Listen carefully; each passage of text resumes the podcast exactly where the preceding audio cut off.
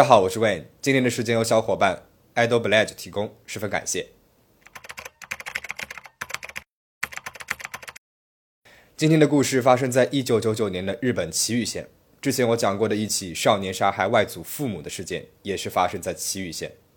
而今天故事里面的主人公是一个女大学生。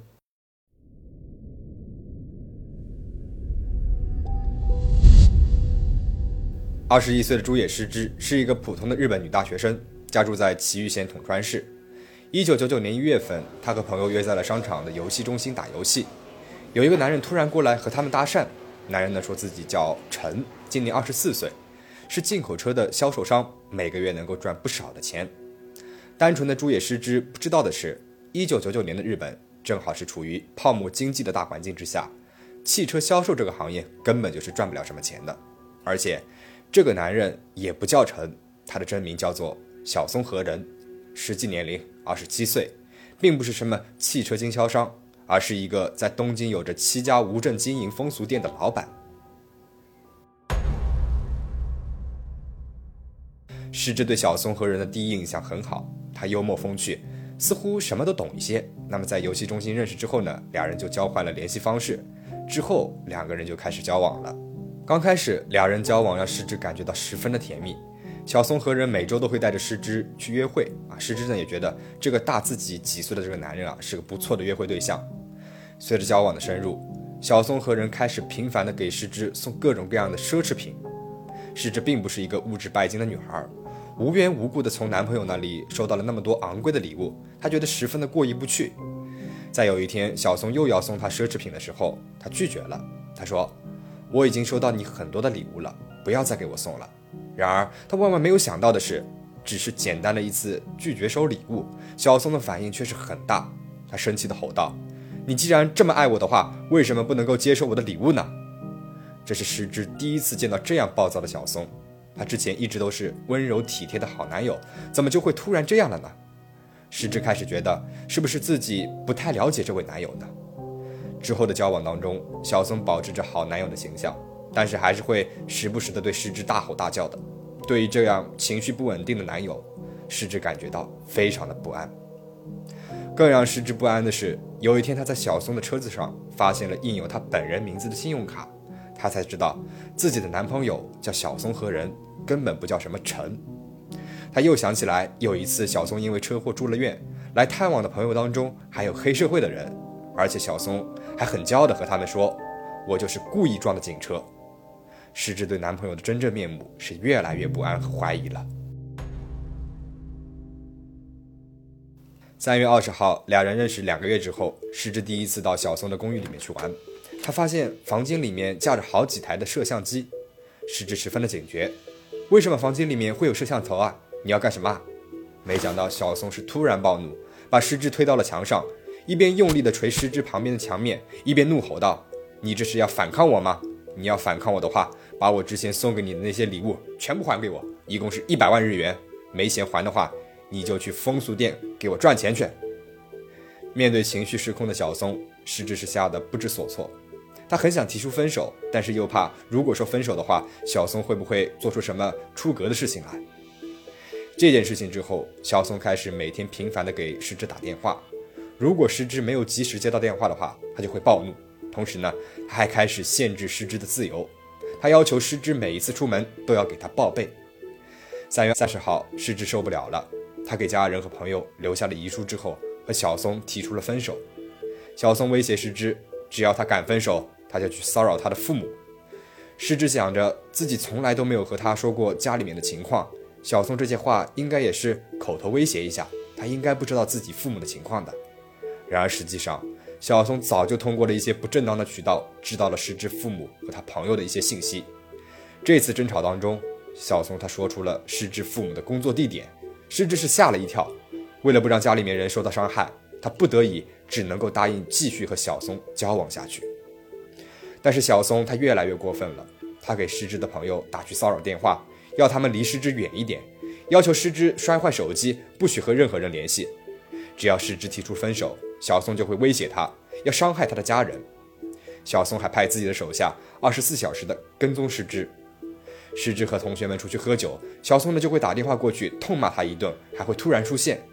甚至师之出门遛狗，小松都会知道，打电话过来大骂：“你有时间遛狗，就没有时间来陪我吗？”被二十四个小时监视的师之越来越害怕了，他不敢跟父母说，只能把自己的恐惧和担忧对朋友说。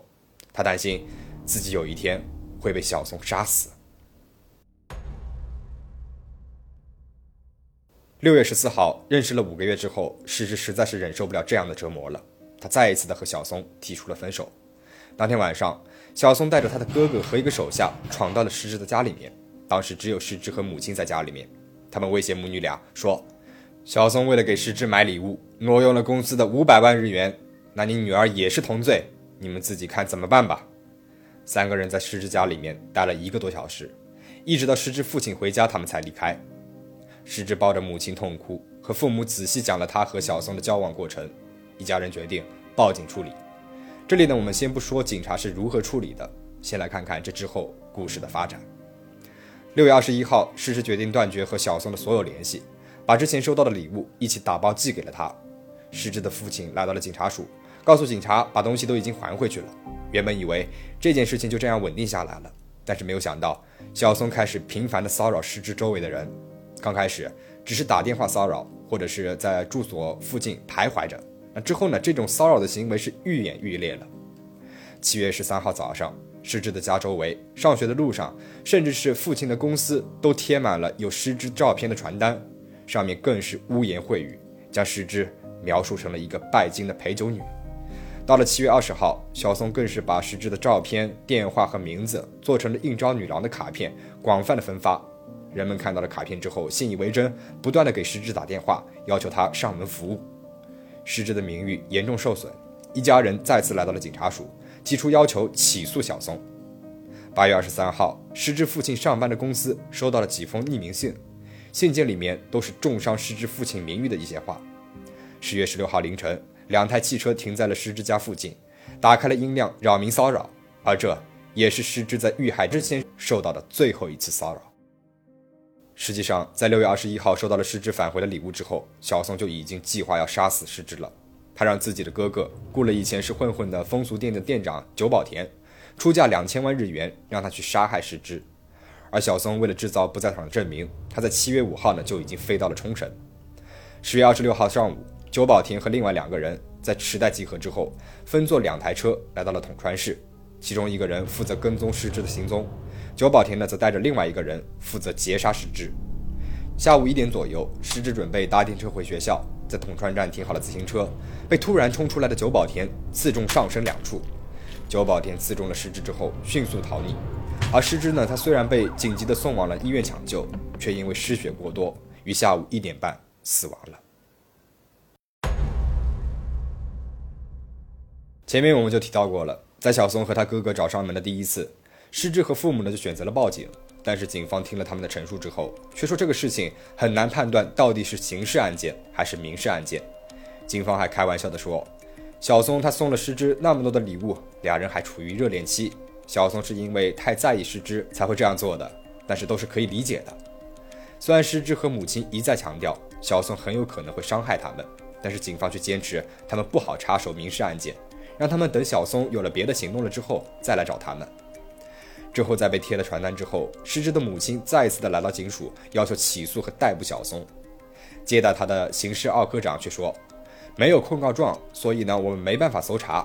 而且现在失之要考试了，等到考试结束之后再提交控状的话，这样也不会影响失之的考试成绩。失之明确的说自己已经做好了心理准备了，今天之内就会提交控告状。失之希望警方能够积极的对应。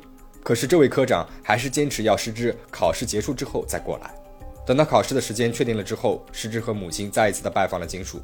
这一次接待的还是那一位奥科长，只是这一次他同样找了一个荒唐的理由，说负责的警员不在，让师之母女一周之后再过来。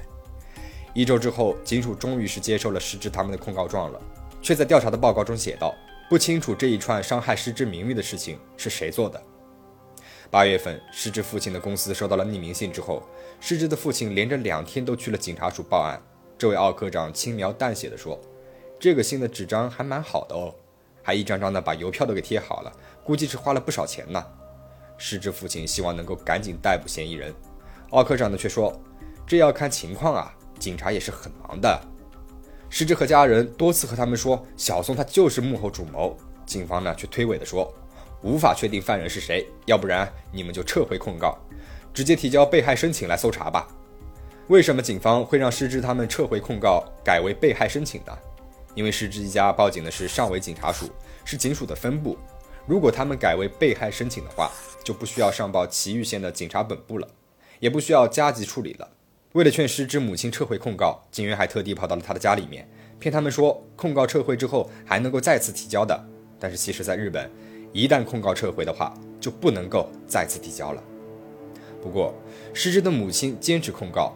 断然地拒绝了警员的建议，一家人察觉出了警署的消极态度，明白警察其实是靠不住的，怀疑是不是小松在中间走了关系了。不可思议的是，失之被害之后，被问到这些事情，警署的回答更是耐人寻味。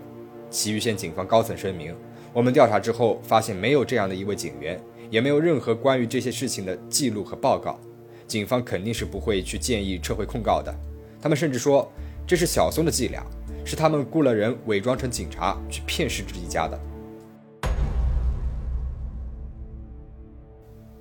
案件发生之后，上尾警察署召开了记者会，描述整个事件的时候，搜查科长甚至还面带微笑。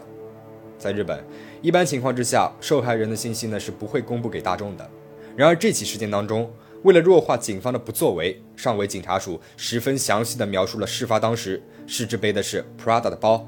记者会上，警方给出的信息更是漏洞百出，但是媒体完全无视，他们把更多的焦点放在了失之的个人生活上面，他们捕风捉影，在报道上将失之描述成了一位拜金女、喜欢名牌的风俗女郎，而大众呢，并不知道真相，受到媒体报道的引导，舆论是纷纷倒向了批评失之的生活作风上，这也让失之和他的家人再次的受到了来自外界的二次伤害。幸亏不是所有的媒体人都唯利是图。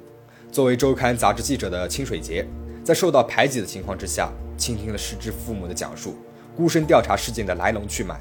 最终，他锁定了犯罪嫌疑人小松的哥哥何久保田等人，比警方是更早的一步查出了凶手。而警方最终呢，也根据这些报道逮捕了这个犯罪团伙。比较遗憾的是，主谋小松和人并没有受到法律的制裁，因为在失之死后的第二年一月份。小松就跳河自杀了，而其他几名参与犯罪的帮凶都得到了相应的法律制裁。随着这个事件真相的关注度越来越高，民众开始声讨警察局的冷漠和不作为，事件相关人员都被开除了，或者是降职降薪。失职的家人呢，也起诉了警署，并且成功胜诉，这也为之后的日本民众起诉政府机关不作为提供了成功的判例。因为这件事情以及后续获得的关注，二零零零年五月十八号。日本通过了跟踪狂管制法，把尾随、监视、在固定地点等待等等行为都列入了管理，让受害者可以报案。这起事件到这边讲完了，最后我想和大家分享一下我对这起事件的一些看法啊。之前有评论说认为我的影片当中我自己的一些想法太多了，不够客观，所以呢我会尽量把我的看法放到最后来说，不影响大家对这起事件的一些看法。所以，如果只是想听事件客观描述的小伙伴，在这边呢就可以停止了，因为接下来的内容呢会比较主观了。逝者的父亲呢，他曾经说过，自己的女儿被杀害了三次，这三次分别是由杀人犯、警方和无良媒体造成的。小松和人对逝者的做法，我认为其实和之前《畸形的爱情》里面的朱晓东，以及《芳心纵火犯》里面的臧约翰都很像，十分典型的 PUA 的做法。他们一开始把自己塑造成了非常吸引人的成功人士的形象，然后呢，通过对对方过分的好，送对方礼物，各种各样的方法来建立起基本的信任。之后呢，他们就会改变了，开始对对方进行洗脑，想要精神控制住对方，隔绝对方与周围人的联系等等。而这起事件里面，失之他醒悟的还是比较早的，他想要及时的撤退，但是没有想到小松呢，他并不会就此罢手。其实。这种类型的大部分人啊，是不会轻易的放弃他们的猎物的。小松和人一面对失之强调自己浓烈狂热的爱，一面呢又喜怒无常，恐吓威胁失之，最后还不肯放手，继续的去威胁、恐吓、跟踪、监视，这种行为可以称得上是精神骚扰了。这些案件里面，上尉警署的做法也很值得我们思考和讨论。上尉警署几次拒绝受审，派出的警员让施之家撤回控告，甚至后来查出来，警员把施之家前几次的报案都改成了备案，实在是让人细思极恐。甚至有人透露，其实他们这种息事宁人的做法根本就是常态。那么，另外一点上呢，是上尉警署对话语权的一个控制。上尉警署在记者会上发放了很多关于施之的不真实的信息，企图去塑造出施之是一个酒家女、拜金女的一个形象。误导了大众，让大众觉得他遇害呢是自作自受，这样警方呢就能够洗脱民众对他们办事不力的怀疑了，这实在是非常恐怖。那么另外，这起事件当中也让媒体的良心被公众是重新审视了，报道的底线在哪里？媒体怎样做才能避免对受害人二次伤害？以及有责任感的媒体究竟是怎么样的？这些问题都值得深思，值得思考。当然。我们也很庆幸，总有那些像清水节这样的正义的媒体人挺身而出，给大众一个真相。最后，请大家保持警惕，保持安全。我们下期再见。